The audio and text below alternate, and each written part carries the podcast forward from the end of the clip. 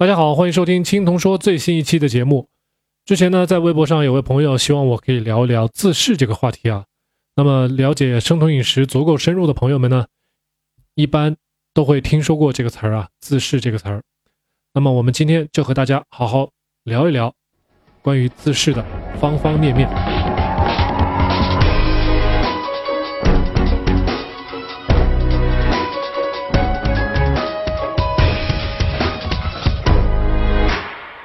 自噬呢，英文叫做 autophagy，是细胞内部的一种自我调节机制。那么，在我下面开始聊自噬之前，我必须先给大家介绍一下细胞内的一个小器官。这个小器官叫做 lysosome，中文翻译叫溶酶体。大家记住，没有溶酶体呢，自噬就没有办法产生啊。溶酶体 lysosome 呢？是细胞中的一种泡状的小颗粒，它非常小，像一个小水滴一样。不过呢，它的内部充满了多达四十多种水解酶啊。不同的水解酶呢，能够帮助咱们分解不同的物质。例如，它可以将复杂的碳水化合物分解成最简单的葡萄糖，它能够将蛋白质呢分解成一个个氨基酸，也可以帮我们将脂肪。分解成为脂肪酸和甘油啊，正因为溶酶体它内部含有多种水解酶，它才有溶酶体这个名称啊。注意了，溶酶体呢，并不是指可以溶解酶的物体，它是内含多种水解酶的一种物体。这么解释呢，会比较恰当一些。溶酶体在我们细胞内部的作用，可以大致归纳为下面三点啊。第一点呢，是溶解损坏或者。已经老化的细胞内部器官，比如说线粒体啦、内质网啦等等啊。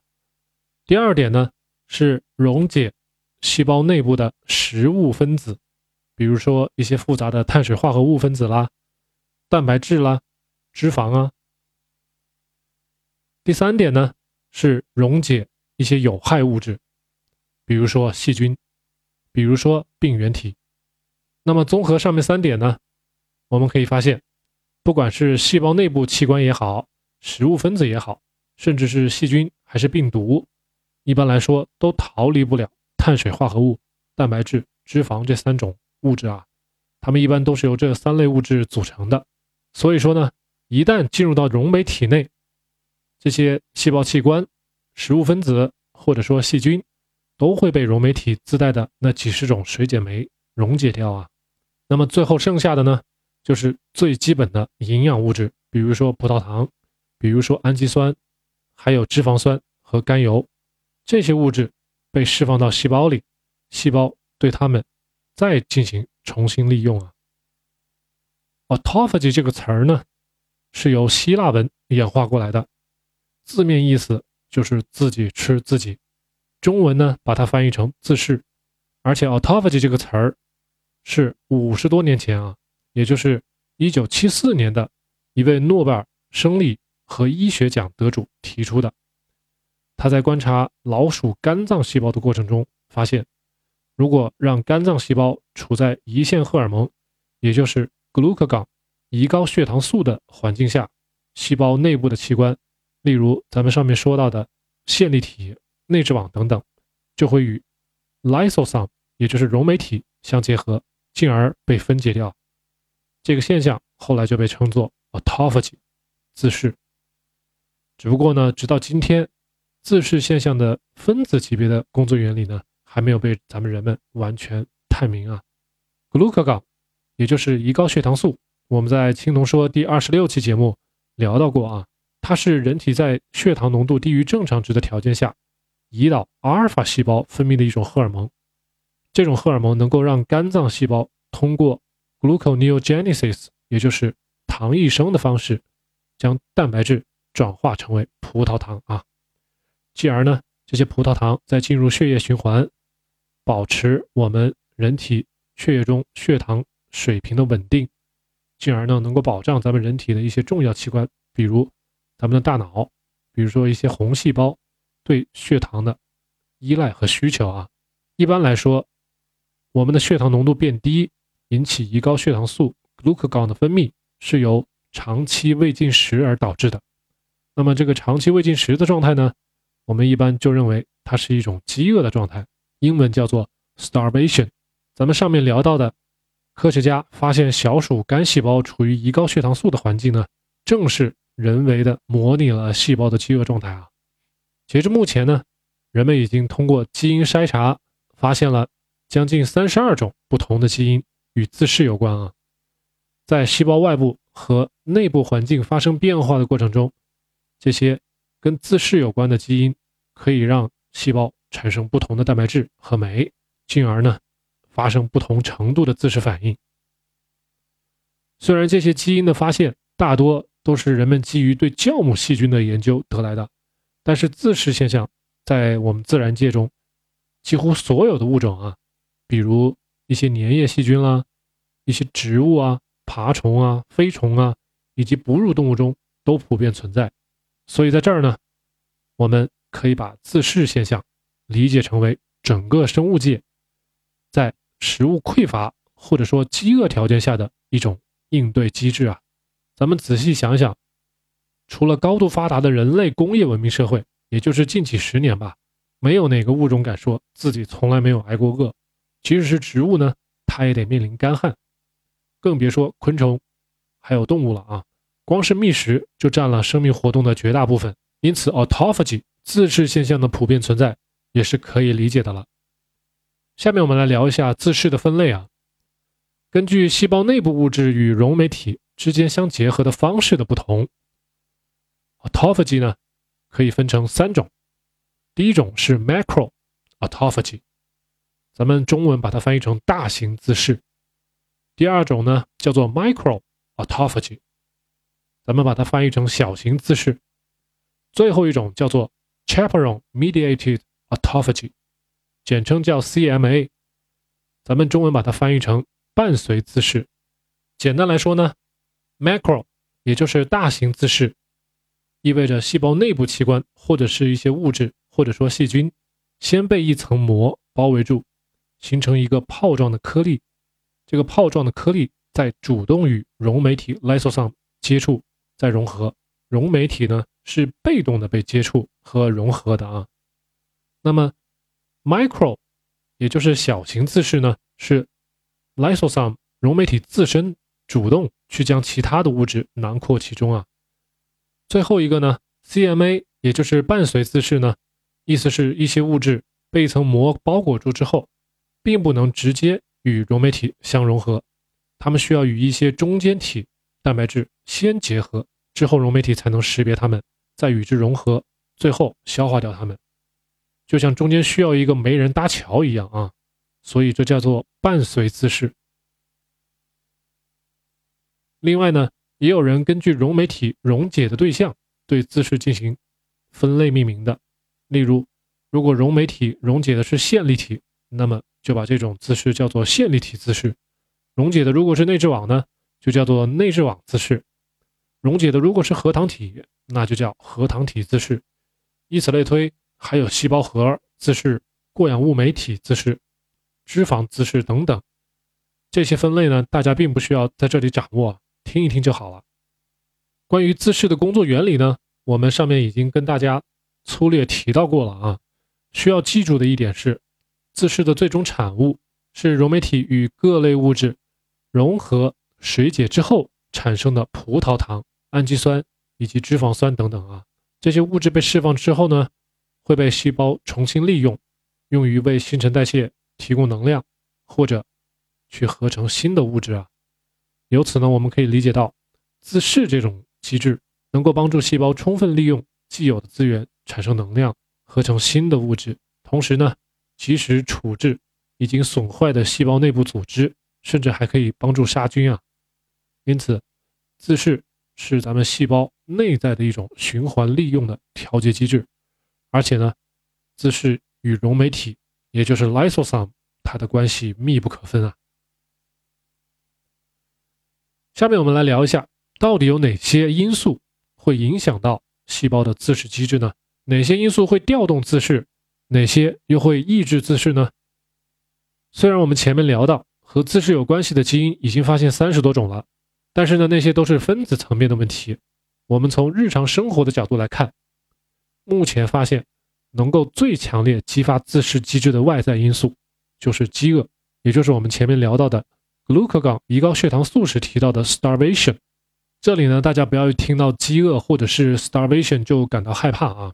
自噬呢，作为细胞对外部营养匮乏条件下的一种应对机制，可以帮助细胞顺利度过暂时的营养匮乏，直到下一次食物充足的时候。这里呢，要求大家记住影响自噬的两个概念：AMPK 和 mTOR。它们的具体含义呢，我会写在节目下方的置顶留言里。感兴趣的朋友呢，可以去自行了解一下。但是在这里呢，大家先记住这两个词儿啊。在营养或食物匮乏的时候呢，细胞内部的 AMPK 的含量会增加，会激发自噬的机制；而营养充足的时候呢，AMPK 会减少，同时 mTOR 会增加。mTOR 呢会抑制自噬的效果，同时细胞环境中氨基酸的水平、胰岛素水平的高低。也会极大的影响 mTOR 水平的高低，也就是说，在蛋白质和碳水化合物很丰富的情况下，细胞的自噬机制是被极大的压抑住的。反之，碳水和蛋白质相对不丰富，胰岛素水平比较低的时候，mTOR 的水平就比较低。因此呢，解除了对自噬机制的抑制，而一般这个时候 AMPK 的水平会升高。我们体内 glucagon 的分泌会增多，于是又回到咱们节目刚开始聊到的自噬现象被发现时的情景了啊。自噬机制除了帮我们细胞进行自我的内部循环，还能让细胞生长周期暂时的停止啊，英文叫做 cell cycle arrest，用我自己总结的话叫做细胞的冬眠。这种效果呢，仍然是细胞应对饥饿或者是营养匮乏条件下的机制啊，但是。外在的效果对我们人类而言却是抵抗衰老、延长生命，让我在这里联想到“冻龄”这个词儿了啊，非常形象。除了细胞内部的循环再利用以外，自噬对人体的作用还有很多啊。这里简单的说三点，比如一，可以延缓人体干细胞的衰老啊。这里说的干细胞呢，是指身体各处的干细胞，包括肌肉干细胞。造血干细胞、神经干细胞，这些干细胞通过自噬的机制呢，能够帮助人们减缓肌肉的流失，能够延长骨髓的造血功能，防止神经系统的退化。第二点呢，是可以抑制肿瘤的发生。我们前面提到了，自噬能够及时清除细胞中工作异常或者说受损的器官，使最重要的细胞核。免受影响，进而能够保护细胞的基因组和 DNA 的完整，尽可能的防止细胞发生癌变，从而呢抑制肿瘤的发生。我们前面提到的 mTOR 则是相反的啊，它是激起致癌基因变异的一大影响因素啊，而此时呢自噬机制是被抑制住的。第三点，自噬可以帮助人们抵抗代谢疾病啊，在许多有肥胖症、糖尿病。动脉硬化、非酒精性脂肪肝这类代谢障碍疾病的患者身上，会发现他们的自噬机制存在严重的缺陷啊。这种缺陷呢，有可能是来自于先天基因的缺陷，也可能来自于后天不健康的生活方式。在我看来啊，目前绝大多数人都是属于后一种的状况。那这些日常代谢疾病的患者的共同点在于过度的饮食的摄入，非常低水平的日常锻炼。这些行为呢，都会极大的降低细胞中 AMPK 的水平，同时激起 mTOR，也就是说，这些行为严重的抑制住了细胞正常的自噬效应。因此，至少咱们从自噬的角度来说，预防代谢障碍疾病的最佳手段是生活方式的干预啊，也就是从饮食和锻炼入手。说到饮食呢？就不得不提到我一直在青龙说中倡导的生酮饮食和轻断食。生酮饮食通过减少食物中碳水的含量，提高脂肪的含量，同时呢，并不建议高蛋白质的摄入。这些手段都阻止了 mTOR 的升高，解除了 mTOR 对自噬效应的抑制作用，同时通过轻断食改变咱们的进食窗口，人为的拉长了进食的间隔，模拟了自然界中饥饿的状态啊，使细胞中 AMPK 水平升高，能够进一步激发自噬效应。最后呢，运动也能够消耗细胞存储的能量，因而也会增加 AMPK 的水平。最后呢，激发自噬的效应。因此呢，轻断食加生酮饮食加运动，一直是我提倡的口号啊。希望大家平常在生活中努力实践。虽然前面说了这么多自噬机制的好处，但并不意味着自噬效应越多越好。有一点需要和大家说明的是，随着咱们年龄的增长，细胞自噬的能力呢？也在变弱啊，虽然在一定程度上自噬可以延缓衰老，但仍然是无法抵抗衰老，更无法逆转衰老了。所以说，如果我们想得到更好的自噬的效果，那就是要趁早、趁年轻，尽可能多的做到提升自噬机制的那几点要求，少做那些抑制自噬的一些行为啊。简单点说呢，就是想办法提升 AMPK。降低 mTOR。现在我们已经知道了，自噬呢，通过加强细胞内部物质的循环和利用，提高了咱们细胞的生存能力。而且，所有的细胞都具有不同程度的自噬机制。所以说，自噬如果发生在正常的细胞里，那是极好的一件事儿；如果发生在癌变的细胞中呢，那它就成了一件棘手的事儿。自噬的机制呢，能够让癌细胞的生存能力变得非常的强。因此，如果我们盲目的认为可以通过自噬去治疗癌症的话，这个理解是站不住脚，而且是缺乏足够论据的啊。昨天我和媳妇儿在讨论这个话题的时候，打过一个比方，自噬呢就好比是一把枪，用在警察的手里，也就是正常的细胞的手里呢，是除暴安良；那用在坏人的手里，也就是这些癌变的细胞的手里呢，可能就是鸡飞蛋打了啊。希望大家。对自噬呢，能有正反两面的清醒认识，将来和人聊天呢，或者是看到类似的消息的时候呢，能够做到不盲从啊。上面咱们聊了许多，但是关于自噬的内容呢，远不止这些，还有许多细节可能会超出大家的理解范围。将来如果我们有机会呢，再深入探讨啊。感兴趣的朋友也可以向我提问，我会尽我所能的回答。建议大家先把上面的内容吃透啊。多听几遍，相信会有更多的收获。好了，感谢大家收听这期节目，希望大家给我点一个赞，别忘了订阅“青铜说”这个小栏目。我们下一期再见。